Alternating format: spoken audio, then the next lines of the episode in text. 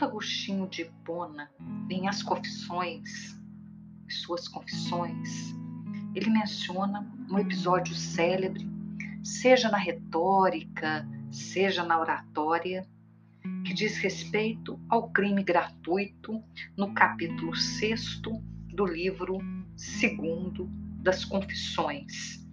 Essa versão ela se encontra é, publicada pela Martin Claret, coleção obra-prima de cada autor, série Ouro. Capítulo 6, o crime gratuito, abre aspas. Que amei então em ti, ó meu furto, crime noturno dos meus 16 anos.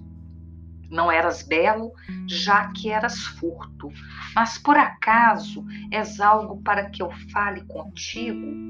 Belas eram as peras que roubamos, por serem criaturas tuas, ó formosíssimo Criador de todas as coisas. Bom Deus, Deus sumo, meu bem, meu verdadeiro bem, belas eram aquelas peras. Porém, não eram elas que apeteciam minha alma depravada. Eu as tinha em abundância e melhores. Colhi-as da árvore só para roubar, tanto que, tão logo colhidas, joguei-as fora, saboreando nelas apenas a iniquidade com que me regozijava. Se alguma delas entrou em minha boca, somente o crime é que lhe deu sabor. E agora pergunto, meu Deus, que é que me deleitava no furto? Pois não encontro nenhuma beleza nele.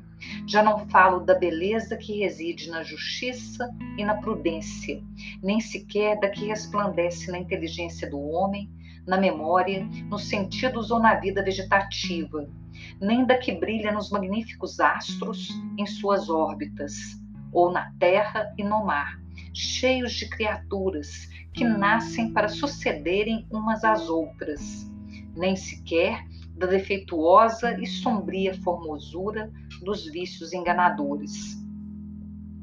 O orgulho imita a altura, mas só tu, Deus excelso, está acima de todas as coisas. E a ambição que busca, senão honras e glórias, quando tu és o único sobre todas as coisas digno de ser honrado e glorificado eternamente. A crueldade dos tiranos quer ser temida, porém, quem há de ser temido senão Deus, a cujo poder ninguém em tempo algum nem lugar, nem por nenhum meio pode subtrair-se e fugir. As carícias da volúpia buscam ser correspondidas, porém, nada há mais carinhoso que tua caridade, nem que se ame de modo mais salutar que tua verdade, sobre todas as coisas formosa e resplandecente. A curiosidade sugere amor à ciência, enquanto só tu conheces plenamente todas as coisas. Até a própria ignorância e estultícia cobrem-se com o nome de simplicidade e inocência. Das não acham nada mais simples do que tu. E que pode haver mais inocente do que tu, pois até mesmo o castigo dos maus lhes vem de seus pecados? A indolência gosta do descanso, porém que repouso seguro pode haver fora do Senhor? O luxo gosta de ser chamado de fartura, mas só tu és a plenitude e abundância inesgotável de eterna suavidade. A prodigalidade veste-se com a capa da liberalidade, porém, só tu és verdadeiro e liberalíssimo doador de todos os bens. A avareza quer possuir muitas coisas, porém, só tu as possuis todas. A inveja litiga acerca de excelências, porém, que há mais excelente do que tu? A ira busca vingança, e que vingança mais justa do que a tua? O temor aborrece as coisas repentinas e insólitas, contrárias ao que se ama ou se deseja manter seguro. Mas haverá para ti algo de novo e repentino? Quem poderá separar de ti o que amas? E onde, se não em ti, se encontra inabalável segurança? A tristeza definha com a perda das coisas com que a cobiça se deleita, e não quer que se lhe tire nada, como nada pode ser tirado de ti. Assim peca a alma, quando se aparta e busca fora de ti o que não pode achar puro e libado, senão quando se volta novamente para ti. Perversamente, te imitam todos os que se afastam de ti e se levantam contra ti. Porém, mesmo imitando-te, mostram que és o Criador de toda criatura e que, portanto, não existe lugar onde alguém se possa afastar de ti de modo absoluto. Que amei então naquele furto e no que imitei, viciosa imperfeitamente a meu Senhor? Acaso foi o gosto de agir pela fraude contra a tua lei, já que não podia fazer por força, simulando cativo uma falsa liberdade, ao fazer impunemente o que estava proibido, imagem tenebrosa de tua onipotência? Eis aqui o servo que, fugindo de seu senhor, seguiu uma sombra. Ó podridão, ó monstro da vida e abismo da morte! Como pôde agradar-me o ilícito, e não por outro motivo, senão porque era ilícito?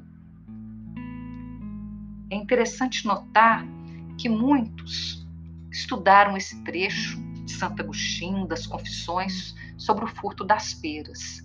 Um deles foi o docente livre de Direito Romano na Universidade de São Paulo, professor Alexandre Augusto de Castro Correia, publicando um artigo chamado A Filosofia do Direito Penal nas Confissões de Santo Agostinho. Abre aspas. Poucos autores terão como Santo Agostinho nas Confissões penetrado tão a fundo a consciência do homem, do mal moral, do pecado e da vontade perversa do criminoso. A breve descrição do furto das peras revela através um episódio da agitada vida do santo, a essência do delito, como produzida pelo prazer do malefício, força íncita no coração humano, responsável por todas as violações da lei penal. Nos tempos modernos, só talvez Dostoiévski se tenha elevado ao mesmo plano ao mostrar em crime e castigo a lei psicológica e moral, obrigando Raskolnikov a voltar ao lugar do crime e, através do tormento da consciência, confessar afinal o homicídio praticado contra a velha usurária. É conhecida a passagem das confissões no livro segundo, contando a adolescência, narra Santo Agostinho o furto, procura depois as causas ordinárias dos delitos e dos crimes, mostra como no pecado cometido na infância nada mais procurou senão o mal pelo mal. Ao lembrar sem temor a falta cometida, sabe ter sido perdoado por Deus. Termina analisando sob o aspecto psicológico o prazer da cumplicidade. Fecha aspas. Muito obrigada pela atenção. Até o nosso próximo podcast.